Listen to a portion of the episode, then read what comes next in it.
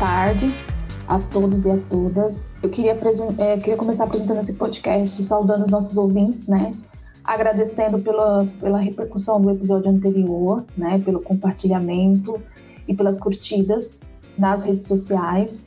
E também agradecendo pela participação dos nossos ouvintes na live, na terceira semana literária, lá no canal do Centro Cultural Bom Jardim, que eu e o Rômulo estivemos é, presentes, então gostaria de agradecer o carinho de todas as curtidas e os compartilhamentos e, e também os comentários. Então, no episódio de hoje nós vamos falar sobre as mulheres na literatura de cordel.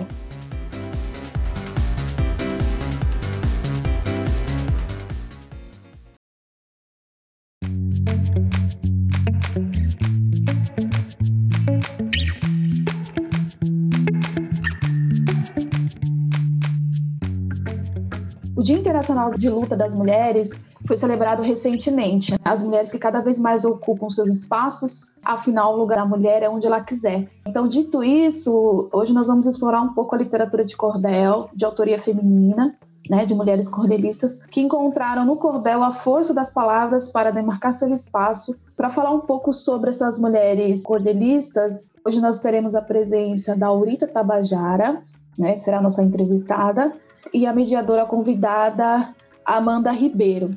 É, gostaria então que vocês se apresentassem. Não sei se vocês querem seguir uma ordem. Eu vou falar primeiro. Bom, pessoal, agradeço o convite, a galera do podcast Além das Estantes. Está sendo um bom retorno, né? Agora retornando como convidada não mais como mediadora que compõe. Fiquei muito feliz com o convite, fiquei muito feliz com o tema mais feliz ainda sabendo que teríamos a presença da Aurita, né? Eu acompanho a Aurita já há, há um tempo. É, enfim, fiquei muito feliz realmente de poder contribuir com a mediação desse momento. Como a Leonela falou, sou Amanda Ribeiro, sou bibliotecária. No momento, estou auxiliar na biblioteca do Centro Cultural Grande Bom Jardim, aqui na periferia de Fortaleza. Sou eu agora? eu sou Aurita Tabajara, nascida longe da praia, fascinada pela rima e melodia da jandaia. No Ceará foi a festa, meu leito foi a floresta nas folhas de samambaia. Minha essência ancestral me encontra cordelizando, em amparo faz-me existir e ao mundo eu vou contando que a minha forma de amar ninguém vai colonizar, da arte vou me armando. Filha da mãe natureza, mulher guerreira eu sou, com a força feminina cinco séculos atravessou cada vez mais sábia e forte. O meu medo é a morte que o preconceito gerou. Hoje, essa mulher levanta com letra e voz autoral contra toda violência por um amor ancestral de um corpo ensanguentado, usado sem ser amado, mas com espírito imortal. Eu não sou como Iracema, a de José de Alencar. Todo povo tabajara onde canto sabiá, que da aldeia em Burana minha terra é soberana pelo toque do maracá. Minha avó é referência desde o tempo de menina, até me tornar mulher, nas histórias que ela ensina, me ensinou a falar que a mulher tem seu lugar, raiz que nunca termina. Esse é um pouquinho da Aurita Tabajara. Nasci e cresci na aldeia do povo Tabajara, na Serra da Ibiapaba, no estado do Ceará, a quase 400 quilômetros de Fortaleza. Não, eu acho que para iniciar tá ótimo. É, depois que você declamou essa, esse cordel, né? Fez a sua apresentação em forma de cordel, eu vou apresentar um pouco mais sobre o que é a literatura de cordel, que as pessoas que ainda não conhecem, né? A literatura de cordel é um gênero literário popular escrito de forma irrimada, né? Orinda de narrativas orais, sendo impressas popularmente em folhetos em preto e branco ou coloridos, nas rimas dos versos costurados de histórias contadas e relatos vividos, as mulheres, sobretudo, expressam suas dores, amores e vitórias. Né? Então, assim, a gente vai debater um pouco mais sobre esse universo das mulheres cordelistas, é, através das suas rimas e versos, abrindo caminho para a promoção e fortalecimento da identidade feminina. Dito isto, eu, eu gostaria que você falasse um pouco mais, Aurita, sobre a sua área de, de, de atuação hoje em dia, a sua área de interesse, né, além do cordel ou para além do cordel, enfim.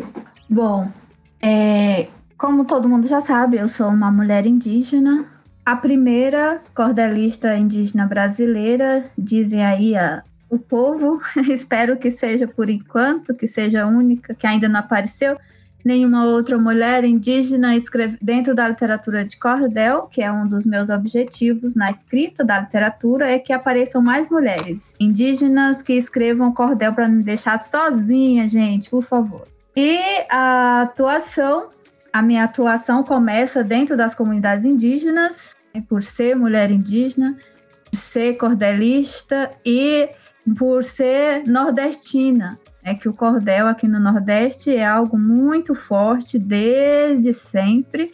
É os meus avós, a, a minha avó hoje com 92 anos, sabe falar muito bem sobre essa questão da rima. Eu fui alfabetizada na rima, não sabia que o que eu escrevia desde os meus nove anos era o cordel, né? Porque eu não tinha essa noção.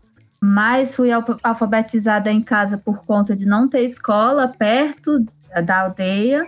E por ter sido alfabetizada na rima, eu peguei essa paixão desde muito cedo. Os meus nove anos eu escrevi o meu primeiro rascunho da minha história, e aí foi crescendo a minha vontade de escrever.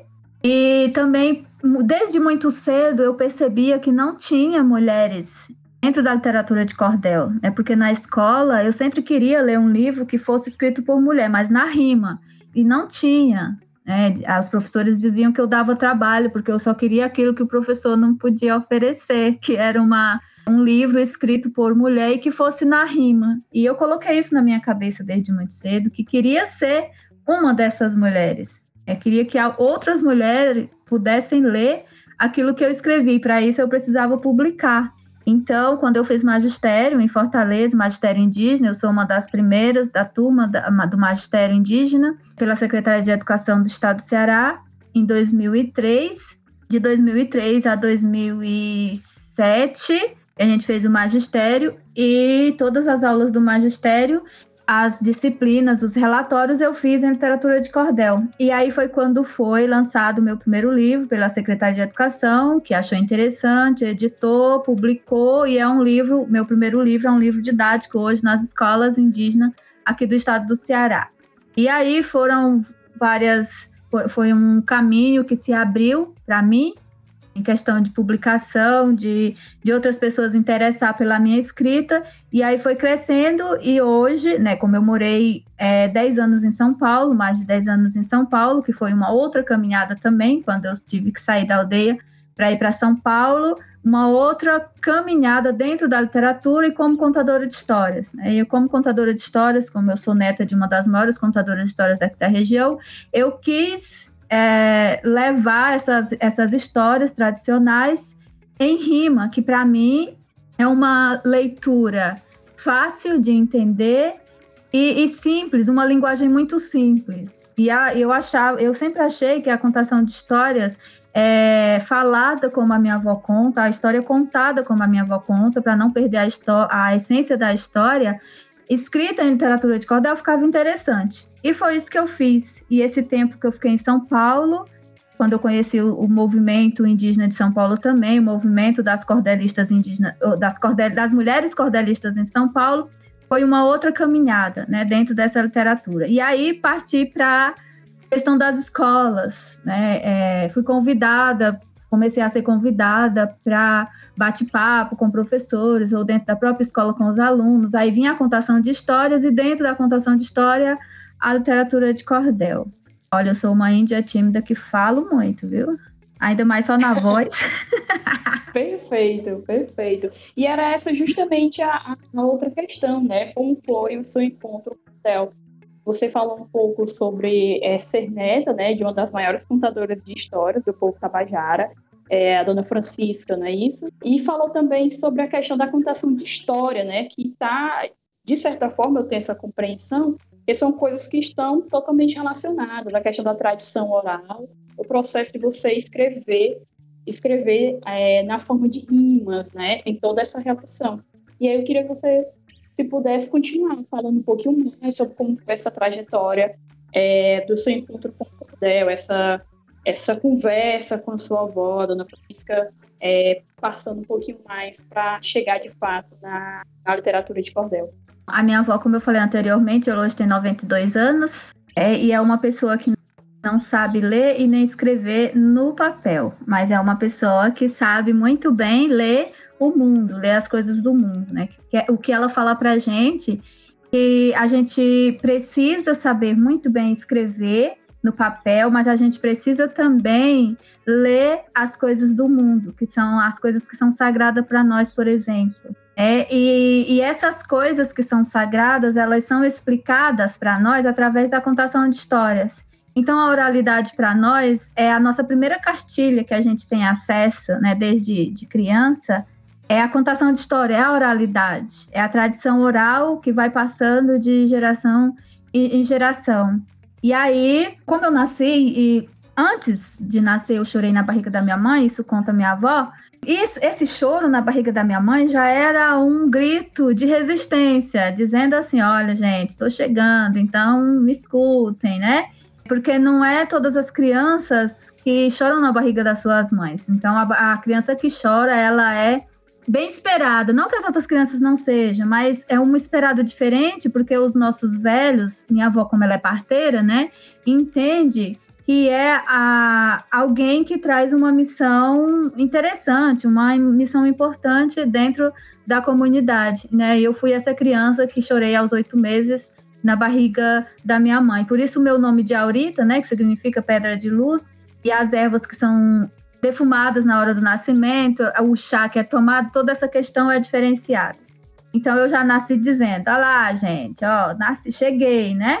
E, e aí, desde muito cedo, eu quis aprender a ler e escrever. Mesmo, talvez inconscientemente, a minha família, como eu fui criada com a minha avó, a minha mãe também não sabia ler nem escrever né? O meu avô também não, então a minha família, mas todas essas pessoas, elas sabiam me contar a história ou declamar os romances que a minha avó chama romance muito bem, que, vi, que vê, vieram aprendendo com os, os meus tataravós, meus bisavós, que vem passando de geração em geração. Mas eu queria muito poder partir para a escrita, né? Poder colocar essas histórias que ela, elas me contavam, principalmente as histórias da minha avó, no papel, porque eu sempre pensei, um dia a gente vai partir e, a, e essas histórias elas precisam ficar para que as pessoas possam conhecer a nossa cultura, né? Porque a gente está chegando numa época, na verdade a gente já chegou, de que não há muito interesse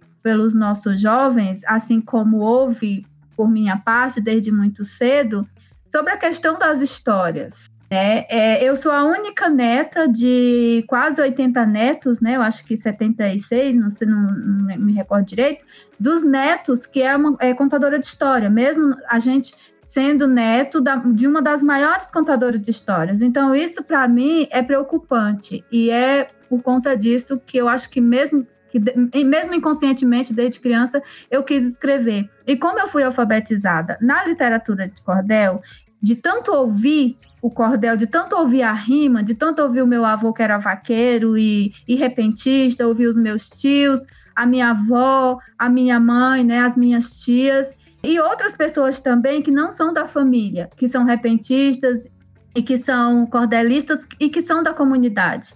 Então, isso foi, foi crescendo dentro de mim desde muito cedo. E eu aprendi a ler e escrever aos seis anos. E aos nove foi quando eu fiz o meu primeiro rascunho, eu queria escrever a minha história em rima escrevi e aí achei que a minha avó ia dizer que estava tudo muito lindo, maravilhoso, mostrei para ela e minha avó é a pessoa, uma pessoa muito do silêncio, né?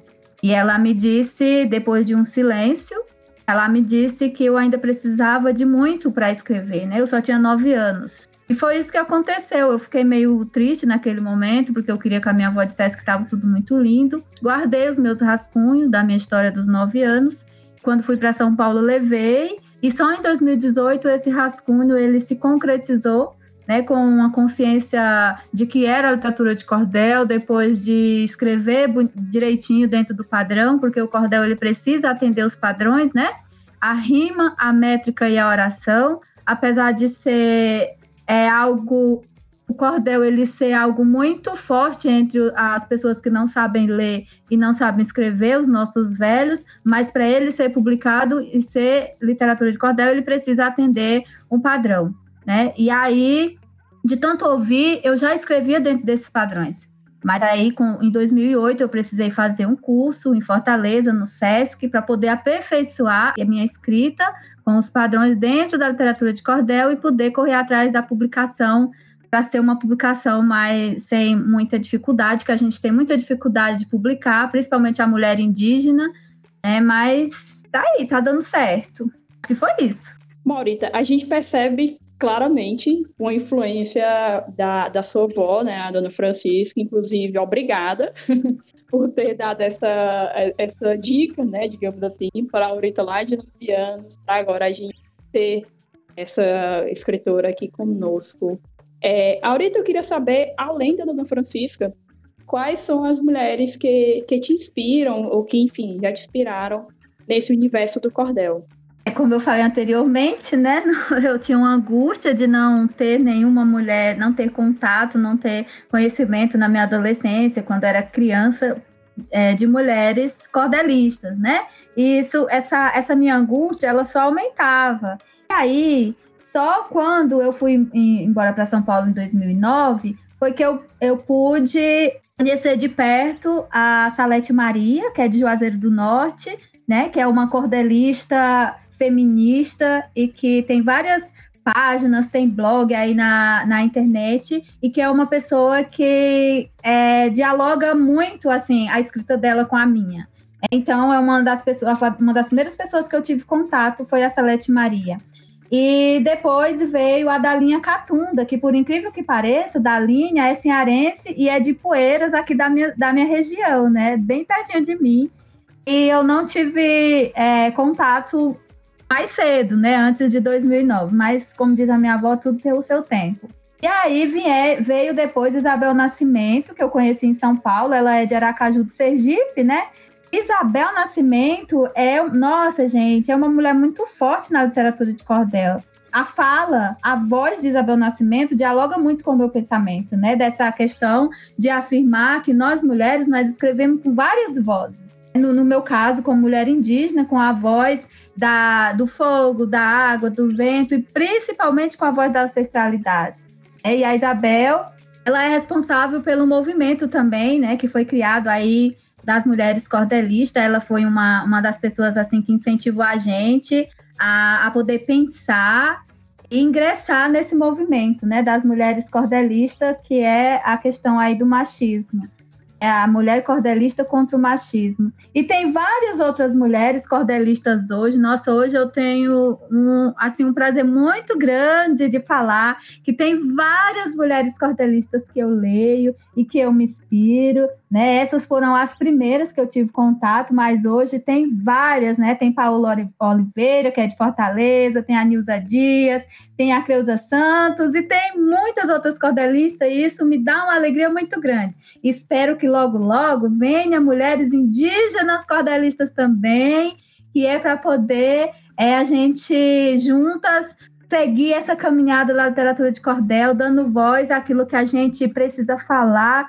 né? As coisas que, no meu caso, na, do movimento indígena, eu uso a literatura de cordel, eu escrevo para poder falar da cultura do meu povo, para poder falar sobre o pensamento da mulher indígena em vários aspectos, né, para que a sociedade possa deixar de romantizar a mulher indígena, né, que a mulher indígena também estuda, a mulher indígena também vai para a faculdade, a mulher indígena também viaja, a mulher indígena também conhece outras culturas. Lembrando que eu sou indígena tabajara. Nós, no Brasil, nós somos, segundo o último IBGE de 2010, 305 povos com 274 línguas faladas. Eu sou tabajara, eu não conheço a realidade de todos os povos indígenas, de todas as mulheres indígenas do Brasil, muito menos falar 274 línguas, porque muitas vezes a, as pessoas acham que por ser indígena, você, na verdade, é uma índia. Eu não sou índia, eu sou tabajara. Essa palavra é índio foi um apelido que deram para gente quando estavam chegando aqui no Brasil, achavam que estavam chegando na Índia, segundo a história, e é, apelidaram a gente de índios, né? Quando na verdade nós somos povos originários. Somos, eu sou Tabajara, tem os Guarani, tem os Caiapó, tem os Pitaguari, tem os e assim vai. É, somos povos tradicionais, cada um com a sua cultura e tradição diferentes. a gente tem uma diversidade riquíssima e muito grande, poderosíssima uh, no nosso país. Então, só para ficar claro isso, de que indígenas, nós não somos todos iguais, temos algo em comum, que é a questão da natureza, somos muitas coisas da natureza sagrado para nós, mas cada um tem a sua forma de ver o fogo, de saber como que o fogo é sagrado, como que a água é sagrada e etc. Né? Não, os indígenas não falam a mesma língua e não são todos iguais. Pintura, é, crença, dança, alimentação são diferentes, mesmo estando no mesmo, na mesma região, como é o caso aqui do Nordeste, que tem três, três estados com Tabajara, Ceará, Piauí e Paraíba. São três estados com povo Tabajara, mas cada estado, cada povo, mesmo sendo Tabajara, tem a sua cultura, a sua dança, a sua alimentação e as suas crenças diferenciadas. É, eu acho que deu para entender, não sei.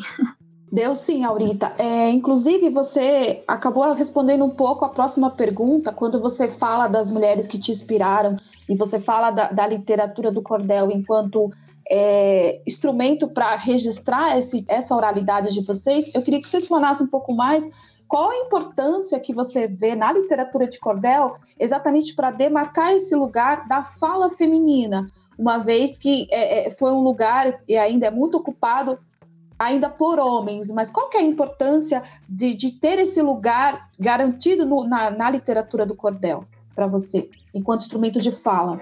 Eu penso assim que essa, essa, essa coisa de ter é, ser garantido é muito, é para mim, eu penso, é muito, muito forte, né? Porque a literatura de cordel, eu penso, eu vejo hoje também que a, a literatura de cordel é uma ferramenta muito simples e importantíssima em sala de aula, porque para eu penso como eu visitei muitas escolas é, em São Paulo, eu percebo que a literatura de cordel é uma ferramenta assim de para se trabalhar qualquer questão e, e, e ser de para ser mais fácil para o aluno entender, porque a linguagem é mais simples. Eu penso e percebia isso. Então eu acho que é muito fácil para se trabalhar a, as questões, como do machismo, por exemplo, com a literatura de cordel em sala de aula. A linguagem ser simples, né? E por conta da rima chama, chamar muita atenção do aluno. E essa questão de lugar de fala, quando eu estava em São Paulo, eu, eu, eu passei por muitos.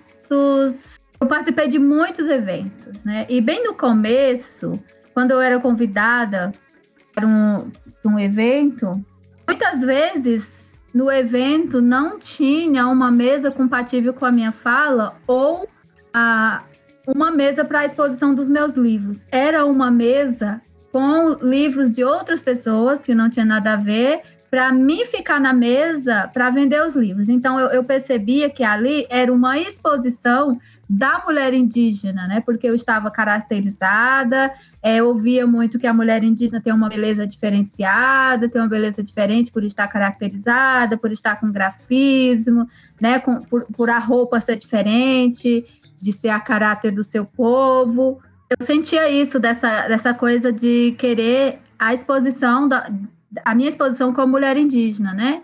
Por é, ser uma beleza diferenciada, que eu ouvi muito isso, né? De ter cabelo longo, de estar com o rosto com pinturas bonitas, estar com uma roupa a caráter do povo e era diferente para o público, isso ia chamar a atenção do público. Eu sentia isso, isso não era falado para mim, mas eu comecei a perceber. E aí, quando eu comecei a perceber isso, eu comecei, quando eu era, era convidada para um evento que não tinha uma mesa para minha fala, eu falava que então, se não tinha, eu também não ia, se fosse só para exposição de livros, né? E aí comecei a colocar mesmo o pé na parede. Não, eu estou percebendo que é a minha presença no evento é para ser uma, uma exposição, a minha figura, e não é esse o meu objetivo, não é esse que eu quero. E, e aí, até que depois começou a aparecer os eventos com a mesa, com uma contação de histórias ou com com uma mesa que tivesse a minha fala, né? E a mesa não mais com a exposição de outros livros, mas se fosse uma mesa com exposição que, era, que fosse com os meus livros. E aí eu comecei a ir para os eventos é não mais a caráter, mas só com algum é, colar ou brinco, grafismo no rosto, e não mais com a roupa tradicional. É, comecei a ir para os eventos com saia longa, e aí, mesmo sabendo que é muito importante a roupa tradicional para a gente, os olhares ainda são um, uns olhares muito é, romantizados, né? romantizando a mulher indígena, principalmente da parte dos homens. Então, quando eu ia me apresentar, quando era o meu momento de fala, eu colocava essa minha angústia através da literatura de cordel. Então, o cordel para mim é muito importante, porque eu acho que eu falo bem melhor através da, da literatura de cordel, como assim, como eu estou falando com vocês. Né? Eu acho que a minha exposição daquilo que eu quero repassar é bem melhor através da, da rima, através da literatura de cordel. E você acabou, de certa forma, Aurita, respondendo a, a, primeira pergunta do nosso debate, que é exatamente falar exatamente sobre o machismo, né? Está enraizado na sociedade e, e, e, a maneira que ele, como ele se apresenta no universo do cordel, né? De certa uhum. forma, você acabou falando, né? Exatamente, acho que essa sua experiência de falar enquanto é, das roupas e da romantização que se fazem sobre a figura da mulher indígena, você a, acabou, de certa forma, falando do, do, do, que, que você sofreu nesse universo do cordel que foi se apresentado a você é, pelo machismo dos homens, né? Sim. A Isabel Nascimento, ela diz uma frase que eu acho, eu acho muito importante, né? Que, na verdade, nós não queremos voz. Isso nós já temos. O que a gente precisa é de escuta, né? O que falta é escuta. E a gente não quer tomar lugar de ninguém. Né? A gente quer caminhar lado a lado. E, e eu sou, às vezes eu sou questionada também porque uma mulher indígena escrevendo cordel. Ué, a escrita não é de ninguém, é uma facilidade que eu tenho por conta da oralidade, que para mim é, o cordel e a oralidade elas, elas caminham muito juntinhas. É, e então foi uma forma é, de mais facilidade que eu encontrei para falar sobre as questões, sobre a cultura do meu povo, sobre aquilo que eu penso hoje, é na literatura do cordel. E por que não uma mulher indígena na literatura de cordel? O que é que impede? Onde é que. Onde, o que é que me impede a falar sobre a cultura do meu povo, sobre o meu pensamento na literatura de cordel? Eu sou nordestina, e mesmo que não fosse, se eu tivesse essa facilidade, eu teria todo o direito de escrever também em literatura de cordel e que apareçam outras mulheres indígenas que escrevam literatura de cordel para que eu não seja mais sozinha, porque essa coisa de ser primeira, ser única, é uma responsabilidade muito grande. É, voltando aqui então, Aurita, é, já que a gente entrou nesse, nesse universo do machismo dentro, dentro da literatura de cordel, você acredita que à medida que as mulheres se aprofundam nessa escrita e se nutrem de si mesma, como é que você enxerga esse empoderamento feminino? Nesse, exatamente nesse enfrentamento dessa desconstrução desses estereótipos machistas.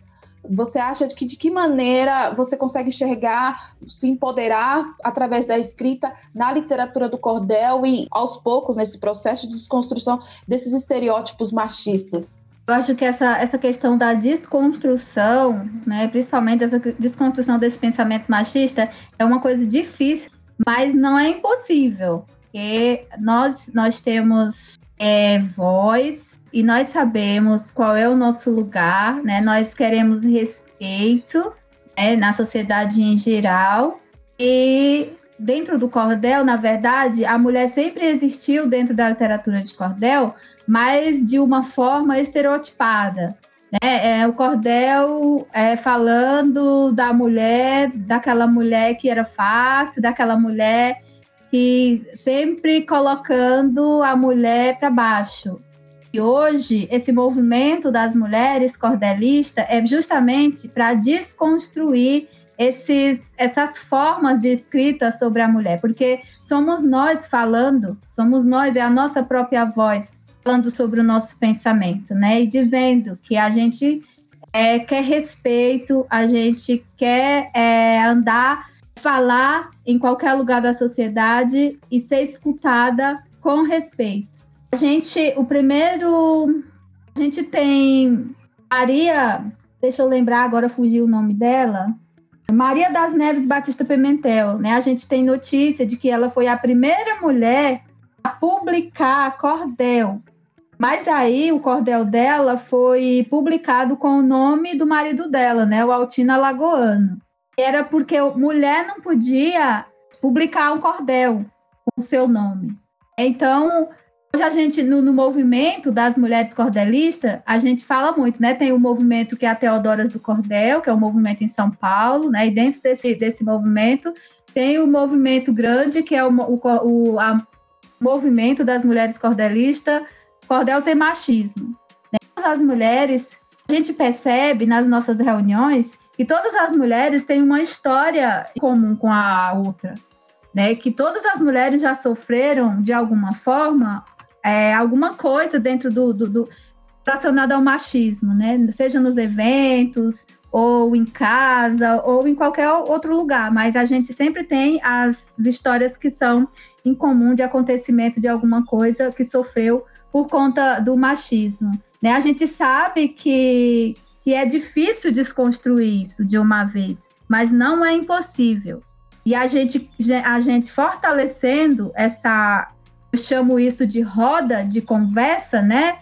Mesmo que seja uma roda de conversa com várias mulheres espalhadas por várias regiões do, do país, porque o movimento ele tem mulheres de vários estados. É um movimento que eu, eu acredito que vai crescer e que vai ter uma, uma proporção assim de, de que as pessoas entendam que as mulheres tem um papel muito importante na sociedade, né? Seja na escrita ou seja em qualquer um outro, uma outra dentro de um outro âmbito. mulher, nós somos inteligentes e nós precisamos de escuta. Nós precisamos que os homens entendam que precisam caminhar lado a lado com a gente. E a gente não quer tomar lugar de ninguém. A gente só quer respeito. É em qualquer. Eu tenho um cordel que eu digo: a gente precisa ser respeitada e ficar viva em qualquer estado. Que foi um cordel que eu escrevi agora recentemente, que eu tenho o título de Mestre da Sabedoria. Muito bom, Rita. É, é isso. Eu também compartilho da, do seu pensamento sobre não não é questão de tomar lugar. A gente quer se apossar do que é o nosso nosso lugar por direito, né? Eu acredito muito. Não é uma questão de tirar lugar de ninguém. É pegar o que é nosso, vamos colocar com essas palavras. É, você falou da Maria das Neves, né? Ela é paraibana, também cordelista, deu aqui agora uma, uma pesquisada. Realmente é, é, é muito interessante essa o fato, né, de que mulheres produziam e isso não, infelizmente não é só no cordel, né? Mulheres produziam e colocam nomes é, masculinos, né? Vamos colocar assim. No caso aqui foi do companheiro dela, do esposo dela, que, que ela colocou mas a gente sabe, isso não é uma novidade, né? Não só na literatura de cordel, esse uso de pseudônimos, né? Geralmente masculino, quando mulheres estão escrevendo. E eu concordo com você, eu imagino o quão, assim, puxado, pesado até, de certa forma, é ser a primeira, né, que está produzindo isso. E o quão, o quão isso mostra pra gente, assim, é uma felicidade no sentido de, ufa, cheguei, consegui aqui ocupar minimamente o espaço que é meu por direito. Mas que pena que eu, eu, sempre penso, né? A primeira mulher negra a ocupar tal espaço na televisão. Eu sempre penso, que massa, poxa, mas que pena que ela é agora, né? 2021, 2020, ela é a primeira a fazer isso, a primeira a é, superar, enfim, várias dificuldades. E aí, também ainda visando a questão do machismo, eu acredito que você pode inclusive abranger para a questão mesmo que você havia falado, né, sobre quando você se apresentava, as pessoas olhar, era como um olhar curioso no sentido, quase no sentido teatral, né, eu acredito assim, de como se fosse uma performance ali indígena, tá chegando no ambiente, não como uma, uma mulher que é indígena, que é tabajara, que enfim, está apresentando o seu trabalho, está apresentando a sua poesia, está apresentando o seu cordel. Bom, Arita, já que nos encaminhamos praticamente para o final dessa conversa, mas aí eu queria que você falasse um pouco, assim, nesse período de pandemia, nesse longo período de pandemia em que estamos, né? Como você está encarando esse momento? É, quais as políticas públicas que foram importantes, né, para você nesse período de pandemia relacionada à questão da, da literatura, mesmo de cordel? Como é que você está sentindo esse momento? Né? Estamos é, um momento bem difícil em relação à, à cultura, né, à arte. Uhum. E como é que está sendo pro, a sua visão, né, para o movimento de cordel, para a literatura de cordel, esse momento da pandemia? Olha, eu Eu, tava, eu morava em São Paulo, né? Eu vim, eu precisei voltar para cá para o Ceará quando começou a pandemia.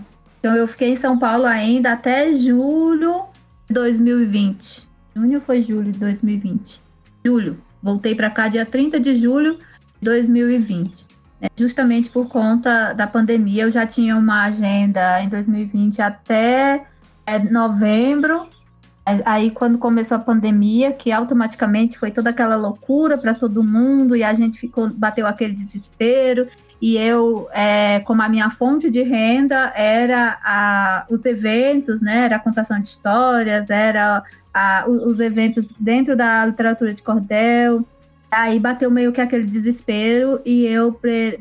minha filha e voltei para cá para o Ceará, né? A gente não tinha nem a gente não tinha nem terminado ainda de é, a gravação do filme, né? Porque tem o livro da minha história e tem o filme também. Aí a gente ainda nem tinha terminado de gravar. Aí eu voltei pra cá com um medinho de voltar e, e as coisas ficarem mais difíceis ainda. E ao mesmo tempo, o pensamento de que eu estava voltando para casa e conviver. Voltei para cá, para o lado da minha avó e conviver mais de perto com a minha avó, com um amadurecimento maior de ouvir as histórias dela. Então eu não fui.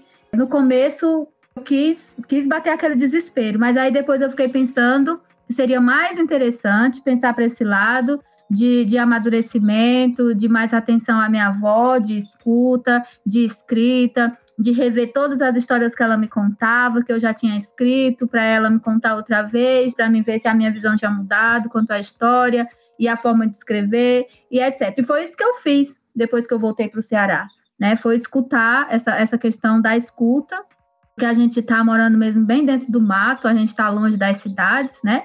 E a, agora está até em lockdown aqui, a gente nem está podendo ir para a cidade, nem para lugar nenhum. E, e aí foi isso que eu fiz, escrever mais.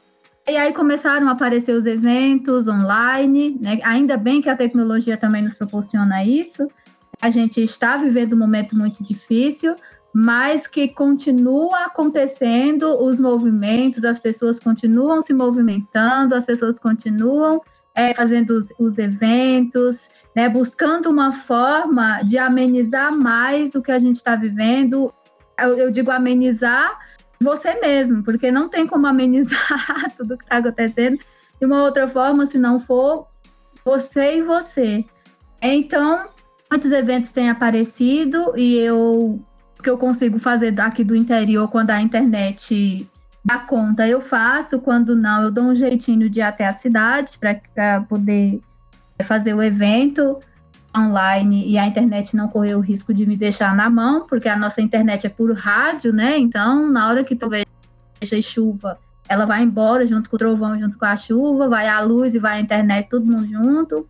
E, e aí eu tenho ocupado muito mais a minha cabeça agora na questão da escrita, é, escuta, a questão de essa coisa da nossa ancestralidade é uma coisa que a gente precisa nesse momento é, se apegar, né, acreditar que a gente vai conseguir passar por tudo isso e que não tem, não está acontecendo só coisas ruins, né? Está acontecendo muitas coisas ruins também. Tem questão das famílias que estão perdendo as, as, os seus entes queridos, né? Mas existe um outro movimento também meio a tudo isso que está tentando amenizar a sua dor de uma certa forma. E graças a Deus, na, na minha família, tá todo mundo bem, tá todo mundo com saúde. Então, fazendo já né, o, o desfecho final, quando você salientou bastante sobre a questão da internet, enfim, eu queria que você comentasse um pouco, Aurita, sobre o papel das mídias sociais, exatamente enquanto esse agente potencializador na desconstrução dessa perspectiva machista, né? Utilizando que você utilize a linguagem de cordel, o quanto as mídias sociais elas têm feito esse papel de potencializar a voz das mulheres e ao mesmo tempo de trabalhar em cima desse processo dessa desconstrução machista, né, sobre a, em torno da linguagem de cordel. Quanto você, qual que é o papel da, das mídias sociais nesse momento especificamente que estamos atravessando essa pandemia, né? Como você mesmo falou que tem feito bastante eventos é, digitais, né? Enfim, por meio da internet. Sim. é, como você mesmo disse, né? Um poder potencializador. Oh, palavra grande, bonita, né? Acho que a gente também precisa, nessa questão das mídias sociais, né? É algo de muita importância, potencializador, como você falou, é, mas a gente também precisa ter muito cuidado, porque como é algo que a gente, é a nossa voz, né? É a nossa imagem, sei lá, como já aconteceu comigo também, pode haver uma distorcida. Então, eu acho que é uma coisa que é, nesse momento, sempre foi importante, mas nesse momento está sendo mais importância por conta do, da, da, gente não poder sair de casa, por conta de não, não acontecer os eventos presenciais, né? E, e está sendo tudo através da internet. O cuidado, eu acho que tem que ser bem, bem rigoroso agora, né? Para não haver uma distorcida aí daquilo que a gente quer falar, daquilo que a gente quer, da nossa mensagem real, nossa verdadeira mensagem. Né? A gente ainda, eu estou falando, a gente, os povos indígenas pudessem falar somente na sua língua materna, ia ser difícil agora para a sociedade geral nos entender, né? Porque ninguém ia saber falar a nossa, a nossa língua. Ou, é, muitas vezes também é, essa questão das, das mídias, ela nos, é, nos coloca nesse lugar de, saber falar, né? De saber o que falar, de saber o que, o que vai colocar com esse cuidado. Não sei se vocês estão, me entendendo. Mas que nesse momento o que está sendo muito importante para a gente, né? questão dos eventos online, é, a, a, divulgação do nosso trabalho está bem mais potente através das mídias, é, a, as nossas redes sociais está sendo uma ferramenta de uma grandeza enorme para a gente nesse momento, né? O meu Instagram, por exemplo, durante, agora nessa pandemia, foi quando eu fui ter mais seguidores, né? De tanto fazer as coisas através do Instagram, através do Facebook. Então, eu acho que é viva a tecnologia, né? Viva as mídias sociais, que é nesse momento que estamos sendo amparados, né, por elas, apesar de, de ter cuidado, mas é o que está nos amparando e é o que está é, fazendo com que a nossa voz ecoe, não só no nosso estado, na nossa comunidade, Brasil, mas aí para o mundo inteiro. Eu queria só finalizar com o mestre da sabedoria, Antes, agradecer pelo convite, agradecer aí pela paciência de vocês nesse vai e volta, neste corte no escuta. é paciência e é, é as pelejas da tecnologia. Eu, eu achei muito interessante, é, além das estantes. Eu achei muito interessante essa, essa frase, gente. Além das estantes. Isso dá um cordel, hein? Olha só. É a voz além já... das estantes. Já, já gostei da ideia. Ah, é muito interessante. É, ó, se você for analisar além das estantes, é, é, como a gente vê os nossos velhos, é a nossa biblioteca viva, são os guardiões da memória, são os nossos livros que não estão na estante. E, e aí, por isso que eu achei interessante essa coisa aí, além da estante, é escutar. É, é interessante. Bom, eu não sei se eu posso declamar agora o Mestre da Sabedoria ou tem mais alguma. Não sei. Bom, eu gostaria de dizer que eu já achei ótimo. Já vou dar dica para a galera aí da edição para colocar essa sua fala aí sobre, sobre o nome do, do podcast em destaque, porque é realmente muito bom. E aí, eu, eu não sei se a Lela concorda comigo, para eu vou só agradecer também, e aí você faz a declamação realmente ao final. Pode ser, Lela, para encerrar mesmo o episódio? Pode, acho, eu acho até que vai ficar muito bonito esse episódio, porque a gente está falando tanto de literatura de cordel, ela fez um, declamou um, um, no começo da fala dela lá, quando a gente iniciou, eu acho que vai ficar, vai fechar com chave de ouro, ela declamando um outro, um outro cordel agora para finalizar o episódio. Acho que vai ficar muito bonito. Isso. Aí antes, Aurita, só novamente agradecer realmente é, você ter aceitado né, o convite para participar. Eu estou pessoalmente muito feliz é, de ter sido também convidada pelos meninos, né, pela Lela, pelo Ivan, pela Nadine, pelo Romulo, que é que é quem está compondo agora o Além das Estantes, dá a oportunidade de poder mediar também, junto com a Leonela, essa conversa. Eu digo, deixo registrado que saio, saio daqui com vários aprendizados, várias outras, outras perspectivas, né? Sobre a literatura de cordel, que eu já acompanho, como eu falei na, inicialmente, né? Eu já estou lá seguindo você no Instagram, já não de agora. É, e realmente, assim, fiquei muito feliz de saber do seu aceite. Estou muito feliz com nossa conversa. É agradecer novamente ao pessoal do podcast, ao Além das Estantes, e a você é, por esse momento. É, Amanda, né? Tá falando? Isso. Mulher, eu tinha esquecido. Eu, eu doida para falar esse nome, podcast, mas tinha esquecido. Aí fiquei, meu Deus, e agora? É o podcast, podcast, não pode esquecer essa palavra. É o podcast Além das Estantes. A menina. Pois é. Mestre da Sabedoria é um texto que eu escrevi recentemente, né? Agora, durante a pandemia. Eu digo assim: Mestra da Sabedoria, fazei-me inspiradora, parideira das palavras, talvez colaboradora, de um rumo diferente onde o amor e a gente sejam como a escritora.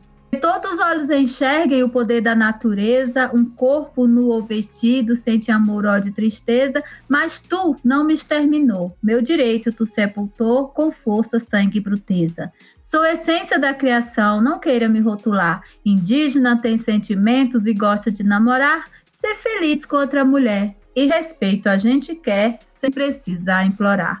Todo mundo quer ser feliz, mas vive se importando. Com a felicidade alheia, fulano está se agarrando, preconceito e falação contamina a população e o genocídio aumentando. É muita gente apontando para eu querer consertar, mas seria bem melhor cada um colaborar. Mulher é pura alegria, sabe escrever poesia, mulher para se inspirar. A voz da mulher guerreira, por outras vozes tecida, é voz da terra, da água, da chuva abastecida, de palavra e sabedoria, memória e não teoria, de saberes enriquecida. Carrega dentro de si o mistério do sagrado, do urucum, da medicina, do canto do encantado. A mulher é resistência, ser feliz sem violência e vive em qualquer estado. Mestre da sabedoria, esse é o título. Que lindo, perfeito. Eu acho que com esse com essa declamação desse cordel a gente pode finalizar esse episódio. Então gostaria de agradecer a Aurita por ter aceito o nosso convite, a Amanda também por ter aceito o nosso convite para mediar esse, esse episódio. Eu queria que você falasse, eh, desse qual que é a sua rede social, Aurita, para as pessoas que ainda não te conhecem e querem acompanhar o seu trabalho. É, o Instagram é arroba ita ita.tabajara e o Facebook é Aurita com TH Tabajara, Aurita Tabajara, é no Facebook. E agora eu tenho um canal no YouTube que é para contação de histórias, bem, é, Aurita e suas histórias. Acompanhem lá as histórias que eu vou contar agora em 10 bibliotecas em São Paulo. E fiquem alertas aí ao meu Instagram, porque logo logo vai ser o filme para todo mundo assistir, fazer vocês chorar. Ótimo. É, então, agora que a Aurita já divulgou as redes sociais dela, para vocês seguirem. Esse episódio logo, logo vai subir para o Spotify, então é, sigam e avaliem. E sigam a gente nas nossas redes sociais, a, arroba Pode comentar esse episódio e compartilhar nas suas redes. E é isso, eu acho que já temos um pod gravado. Temos um episódio.